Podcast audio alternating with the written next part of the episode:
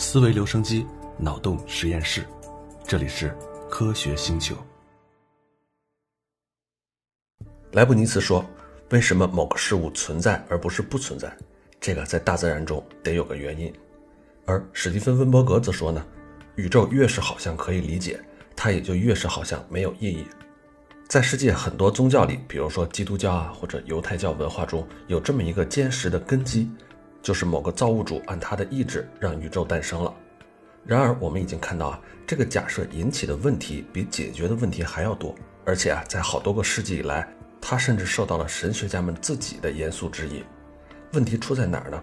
出在时间的性质上。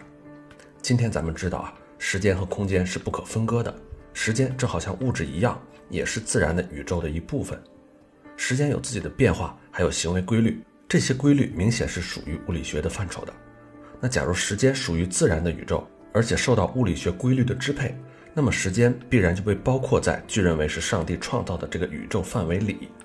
那按照我们通常对因果关系的理解啊，一件事儿的原因必然在时间上先于它造成的结果。那么说上帝是时间存在的原因，又是什么意思呢？因果关系是一种时间性的活动，对吧？那在任何事物成为某种原因的结果之前，必须得先有时间这么个东西。那假如时间都不存在，假如没有之前，那在宇宙之前创造宇宙这句话本身就存在着逻辑上的问题了。这些问题可不是我在这抬杠啊，圣奥古斯丁早在五世纪的时候就看出这个问题来了。一个世纪之后呢，鲍伊修斯专门说明了这些问题。并且啊，把它们发挥成一个叫创生的概念，这个概念比那个大多数门外汉仍然熟悉的概念抽象的多，也更难懂。他的观点是这样的啊，上帝是存在于时间和空间之外的，在某种意义上来说，上帝是超乎自然，而不是先于自然的。这个时间之外的上帝被认为是在每个时刻都把握着宇宙的存在，他以这种更强有力的方式创造了宇宙。这个上帝呢，并不是简单的启动了宇宙。而是一直在行动。那么，一种上帝是时间中的上帝，他是创造了宇宙，是宇宙创生的原因；而另一种上帝呢，是超乎时间的上帝，他把持着宇宙，包括宇宙里的时间。下面咱们来形象化的表述一下这两种创世观的区别啊。假设有一系列的事件，每一个事件呢都依存于前一个事件，那这一系列的事件呢可以表述为系列 A 一、A 二、A 三等等等等，按照时间往后排。比如说 A 一的原因是 A 二。A 二的原因是 A 三，以此类推，这样就形成了一个因果链。这些事件通过一系列的物理定律来作用，咱们把这个物理定律就定义为 L。那么第一种创世论说上帝是宇宙的原因，这个概念呢，可以把上帝咱们换成一个字母 G 来表示，它的位置在这个因果链的第一项，也就是因果链的最左侧。那么除了在这个位置之外，就没有它的位置了，相当于是它只负责推动了宇宙这个齿轮的第一下。为什么呢？因为我们在后面这条因果链上，每一个都会看到标准的一个物理定律，也就是我们刚才说的这个 L 啊。这个物理定律是不会随时发生变化的，它是一个固定的 L 项。那么刚才说的第二种，假如上帝是超乎时间的，那它就不可能属于这个因果链了，它是超乎于因果链的，在每一个连接处都维持着因果链。也就是说，我们在这个因果链上看到的那个原因 L，每一个 L 背后都有这么一个 G。也就是上帝在背后做工作，这两种说法的区别啊，第一种说法就是说上帝是宇宙的原因，第二种说法呢，其实是上帝是宇宙的解释。物理定律啊，是以事物发生的规律性向我们呈现出来的。行星在它的轨道上精确运行，元素光谱上面的规则条纹都是有规律的。在开动着的汽车上，假如你踩了刹车，汽车就会慢下来；假如你点燃火药，火药就会爆炸。热的火焰会让冰块融化，花瓶落在坚硬的地板上会碎裂。这个世界并不是杂乱无章、没有规律可循的，至少在某种程度上，它是可以预测的，也是有秩序的。那我们从受限的时空观点出发，用原因和结果来解释这些规律性。比如说啊，太阳的引力是地球运行轨道发生弯曲的原因，等等吧。但是还有另外一种可能性啊，上帝实际上是所有事件的原因。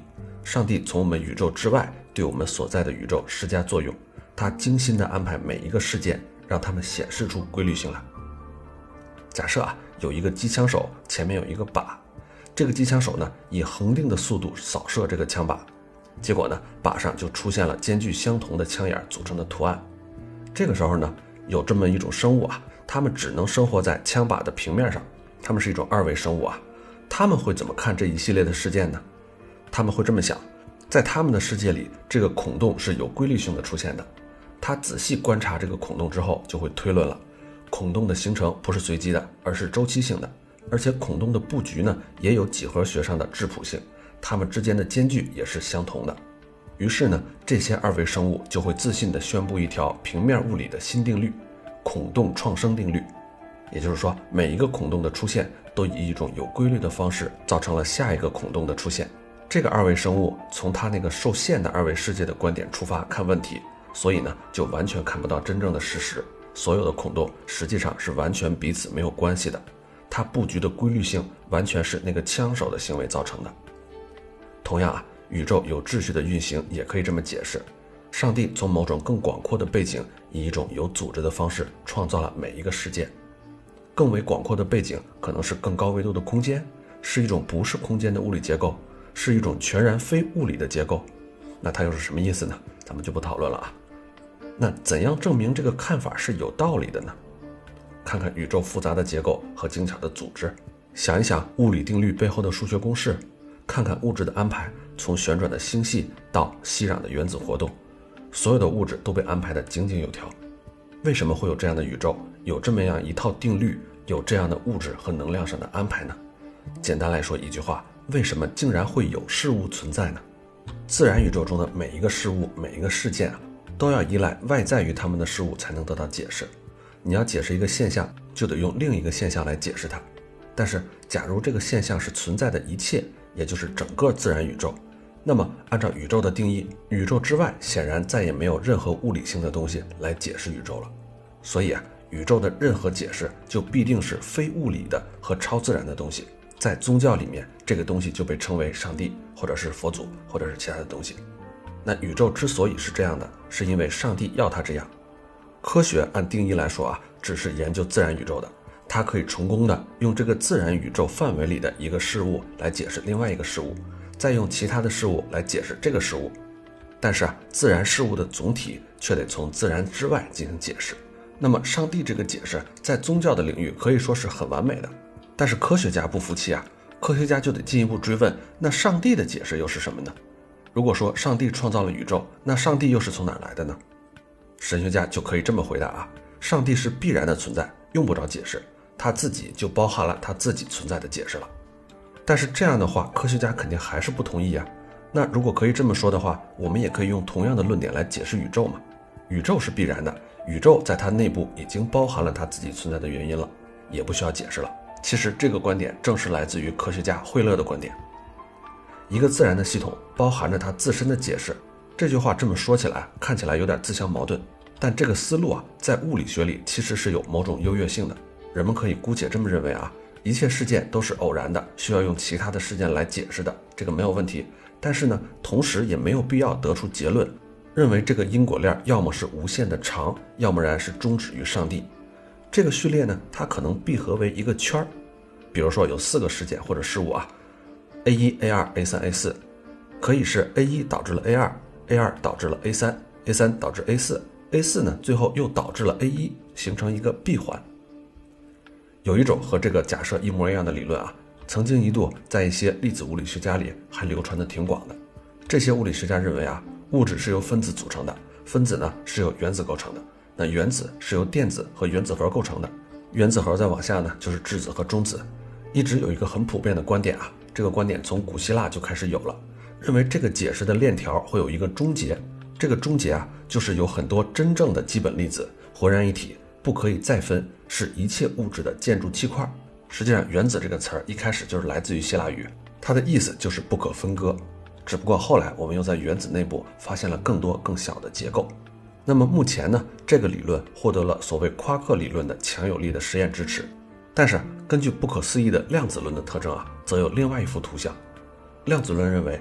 根本就不存在所谓的基本粒子，相反啊，每一个粒子都是由其他的粒子构成的，没有哪个粒子是最基本、最原始的，每个粒子都包含着其他所有粒子的某些个特性，很多个粒子啊，在一个自洽的解释圈里产生了自己，构成了一个系统。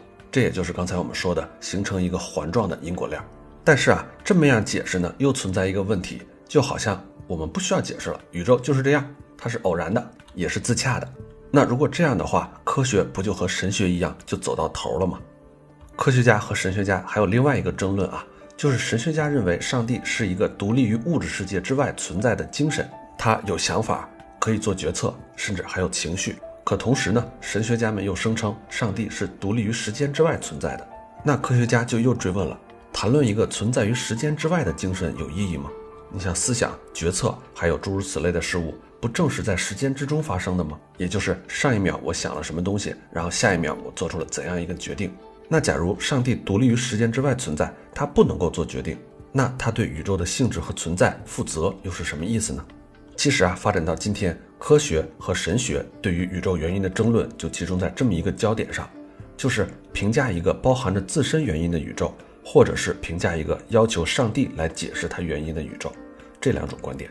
那么，无论在听这个节目的你是有神论者还是无神论者，我一定要给你澄清一点啊。这里你可千万不要误会，科学家们都是很理性的、很聪明的，而神学家都是很无知、很愚昧的，千万不要有这种错觉啊！实际上，很多高级的神学家们，他们思考的问题也是非常深刻的，只不过他们思考的路径和科学家们不太一样而已。而且，神学家也好，科学家也好，到现在并没有吵出一个可以验证的结论来。只不过呢，在我们生活的这个世界啊，科学对我们身边事物的解释力比神学要来的有效。而且呢，是离我们生活越近的东西，它就越有效。你比如说，你手里有一台苹果十，如果你相信是科学把它造出来的，那你就能期待同样的科学，没准哪天还能给你造出一个苹果十一来。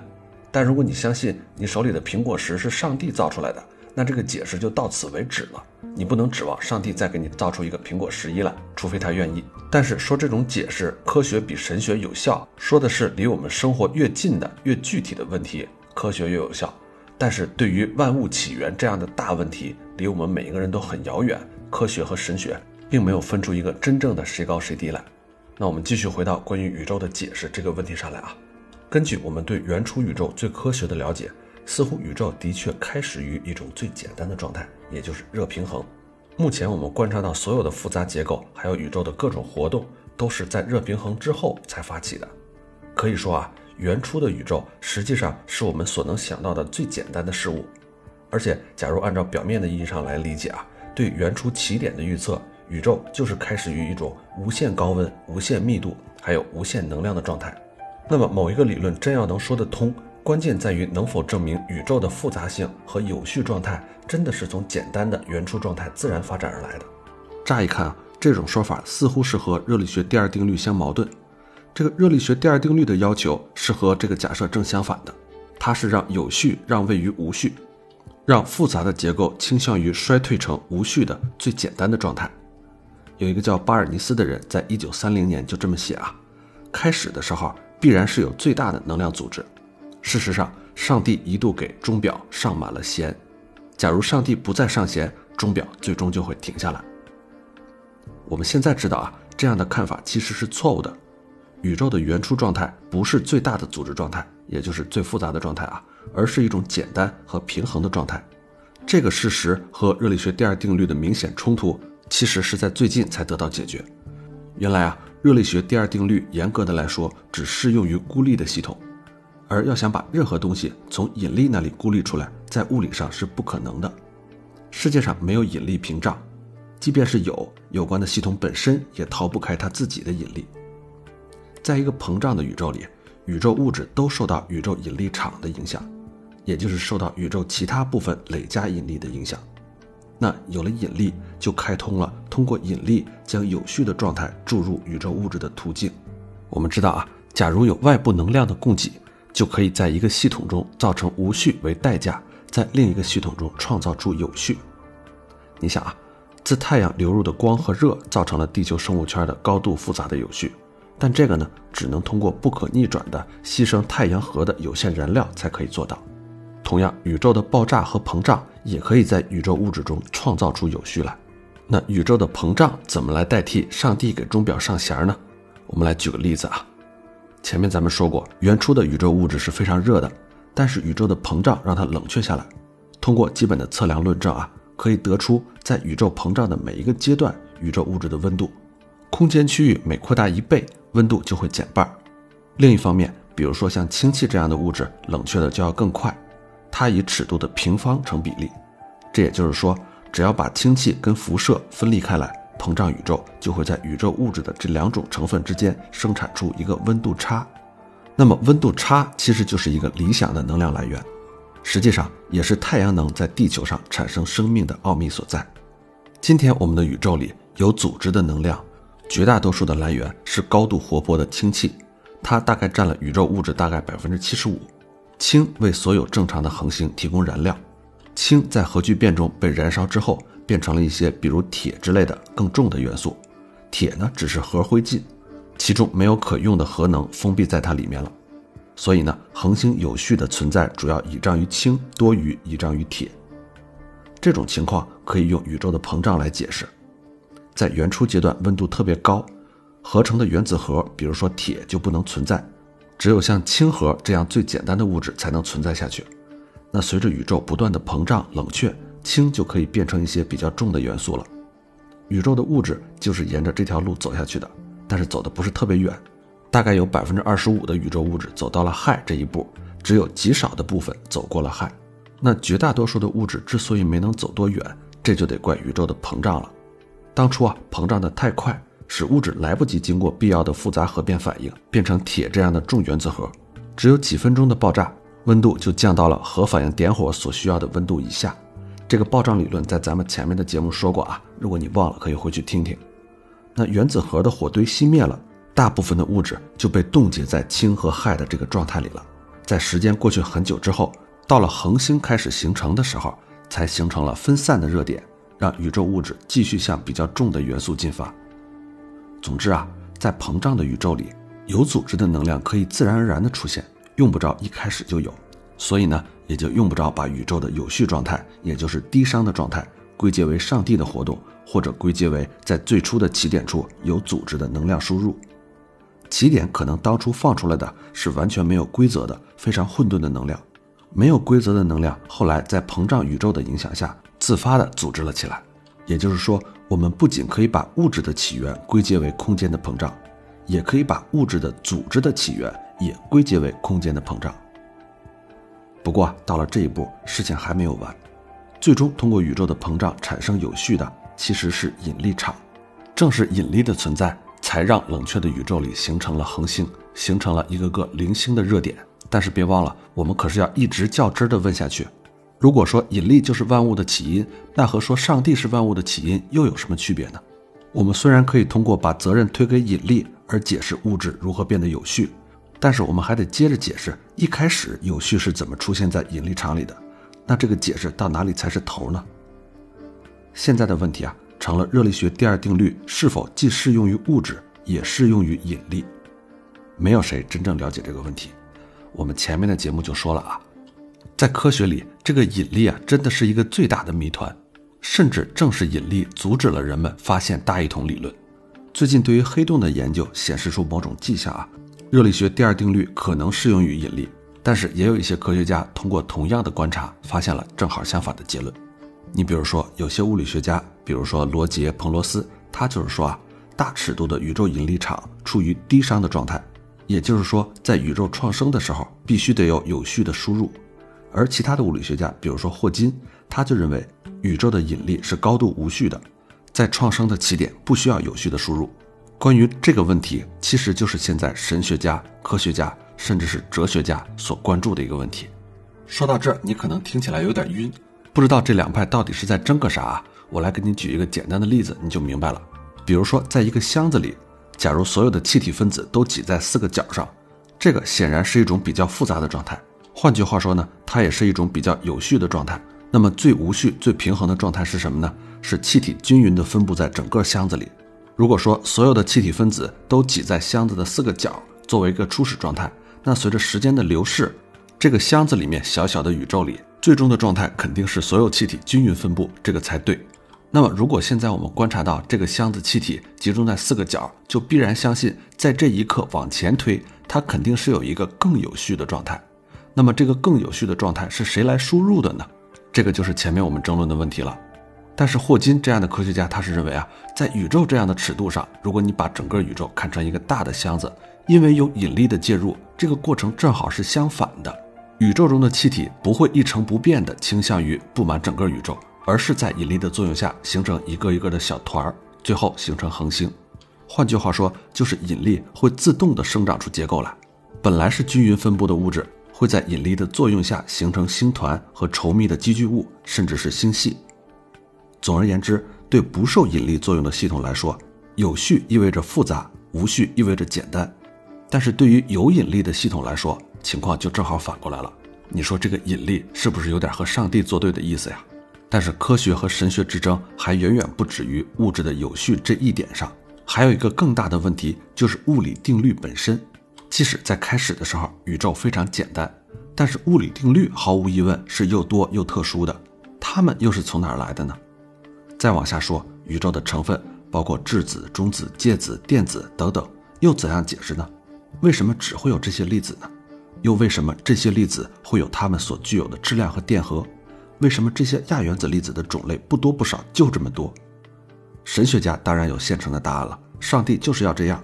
上帝是无限的简单，但愿意创造出具有复杂多样性的物理定律，还有物质的成分。它的目的就是创造一个有趣的宇宙。只是在最近。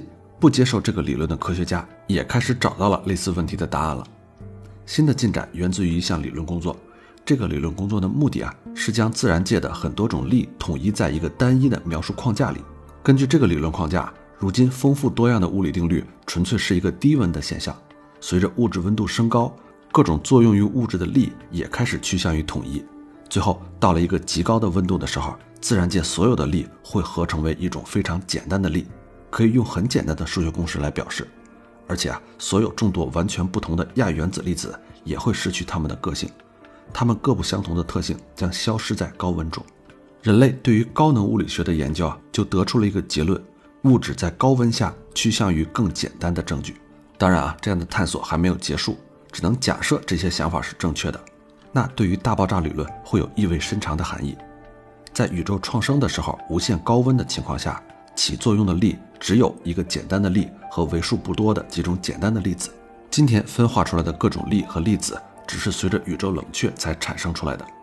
这样呢，宇宙的状态、物理定律，还有物质的各种成分，这一切似乎开始的时候都处在很简单的状态。那又回到刚才的解释了，这个世界的复杂来自于宇宙的膨胀和冷却。有一些物理学家就受到这种简单性的启发，提出一种观点说。很可能最终的定律是一种非常简单的数学结构，这就是说，正如神学家们把上帝说成是必然的一样，在这里物理也被说成必然的了，因为它来源于数学。甚至啊，有的人说上帝就是数学的。有一些物理学家，比如说霍金，他就说啊，实际上我们应该料想到宇宙的原初状态应该是很简单的，理由就是因为宇宙来自于一个原初的起点，那起点的最基本特性是啊。它像是时空的边缘和边界，也就是自然宇宙的边缘。这也就是说，在边缘以外就没有自然这件事儿。起点的一个例子是一个无限致密的状态，它标志着大爆炸的开始。人们认为黑洞里也有起点发生，可能在其他地方也有起点。那么到目前为止，我们的一切物理理论都是在时空范围内提出的，所以时空边界的存在就意味着。自然的物理过程不可能延续到这个边界之外，在起点的地方，物质能够进入或者离开自然的世界，从起点能发出影响，而这些影响是自然科学所完全不能预测的，甚至在原则上也不能预测。起点是科学所发现的最接近超自然动因的东西了。说到这儿，你就能知道为什么科学家这么热衷于研究黑洞了，因为宇宙大爆炸不可能为了我们的研究再重新发生一次，我们想要研究起点。就必须从黑洞入手。在一开始啊，人们还认为起点是对引力模型过分理想化所造成的一种人工的东西。后来，在一系列精巧的数学定理里，彭罗斯和霍金证明起点其实是相当普遍的，而且在合理的物理条件下，一旦引力变得足够强大，起点的出现就是不可避免的。可以稍微夸张一点的说，神学和科学的边界处就是起点，而起点来源于引力。那彭罗斯和霍金只是在数学上做出证明了。如果人们想认真对待这两个人的证明，就必须脱离数学，动动脑筋去想起点会有什么样的行为。各条思路啊都汇集到了这一点上，也就是起点产生的东西，或者是完全无序、没有结构的，或者是有条理、有组织的。在前一种情况下，大爆炸的起点只是产生出一种无秩序的宇宙，没有任何具体的秩序。在后一种情况下呢，宇宙是带着某种程度的组织出现的，更像是钟表上满了弦，可以开始计时了。霍金啊就提出了一个无知原理，他的意思是说，起点最终是不可知的，所以也应该是完全没有信息的。而在物理学里，信息差不多就和有序是同义词。那如果起点是没有信息的，它也就是无序的。这也就是我们前面所说的霍金关于宇宙来源于无序这个观点的由来。很多这样的观点现在都处在物理学的前沿，所以只能通过理论未来的发展才会得到澄清。有趣的是，物理学家们对于时空起点的问题意见是不一致的，也就是对原初宇宙到底是处在什么样的状态，是高度有序还是高度无序这样的一个问题都没有达成一致的意见。换句话说，宇宙学最新的进展所产生的各种思想，没有解决上帝与宇宙存在的争论，而是加剧了这样的争论。而随着生物学的发展，这样的争论又延续到一个全新的领域：生命它到底是个什么东西？那这个问题聊起来又是一个更大的话题了。今天的时间肯定是不够了，我们就先聊到这。今天这期节目我准备下来啊，有这么一个感受，就是一旦到了物理学最深刻的问题里面，你就会感觉日常的语言越来越不够用了，因为语言来自于词汇，而我们人类造出这些词汇来，可不是为了解释宇宙本源这么深刻的问题的。我们一开始创造词汇。是指着一棵大树说这个东西叫树，指着一座山说这个东西叫山，而像什么本源呀、有序啊、熵值啊、结构啊这样的词，都是我们日常生活中根本看不到也没法形容的一个纯抽象的词汇。甚至在用这些词汇的时候，你都要用一个更抽象的词汇来解释它。你比如说这样一句话啊：“理论是认知的必经途径。”哎，这句话似乎是把“理论”这个词儿给解释出来了。但是你要进一步追问，认知又是什么呀？那你总不能说认知就是那个把理论作为必经途径的东西，对吧？这也就是说，随着问题越来越抽象，我们人类发明出来的自然语言就越来越不能精准地表达出他想表达的意思来。而物理学家们的选择就是干脆不用自然语言了，我们就把抽象进行到底，用数学来讲道理。所以你看一些民科经常在民科吧里发帖啊，说是不用公式推翻相对论这样的论断。其实并不是说他不用公式，而是说他看不懂公式，只能用自然语言来表达。而这样的民科推论，在数学的面前肯定是经不起一击，甚至是不值得反驳的。但是我们做节目啊，总不能给你念一堆数学公式，而且有的数学公式，说实在的，我自己也真的是看不懂。我讲到特别抽象的地方呢，只能换一些比喻来帮助你理解。但是你要知道啊，这样的比喻它永远只是比喻，它起到的只是一个辅助的作用。永远不能真正代表科学的本身。如果今天的内容你听得一头雾水，也真的是很正常，因为这个已经是神学家和科学家们所争论的终极问题了。如果能通过一期节目就解决，那这场比赛早就应该有结果了，不是吗？那如果非要用一句话来帮你总结今天的内容，我觉得这句话应该这样说：关于宇宙起源这条因果链的端头，无论是科学家和神学家之间，还是在科学家的内部，都有一个争论。就是宇宙应该开始于有序还是无序？作为一般的系统，如果你不搭理它，肯定是从有序慢慢发展成无序。如果按照一般系统的规律来推演整个宇宙的发展，那么它的开始一定要非常的有序。而这个有序的输入，要么是来自于上帝，要么是来自于一个目前物理学没法解释的东西。而霍金认为，宇宙的一开始不需要有序，这里面的关键就是引力在作祟。而引力是什么？它从何而来？甚至到底为什么会存在引力？到现在也没有一个结论。也许我们把引力之谜揭开的那一天，就是发现宇宙终极秘密的那一天。那如果关于引力的谜团你还不理解，可以听一听我节目里专门讲引力的那一期。好了，这期节目咱们就聊到这儿，下期咱们接着聊。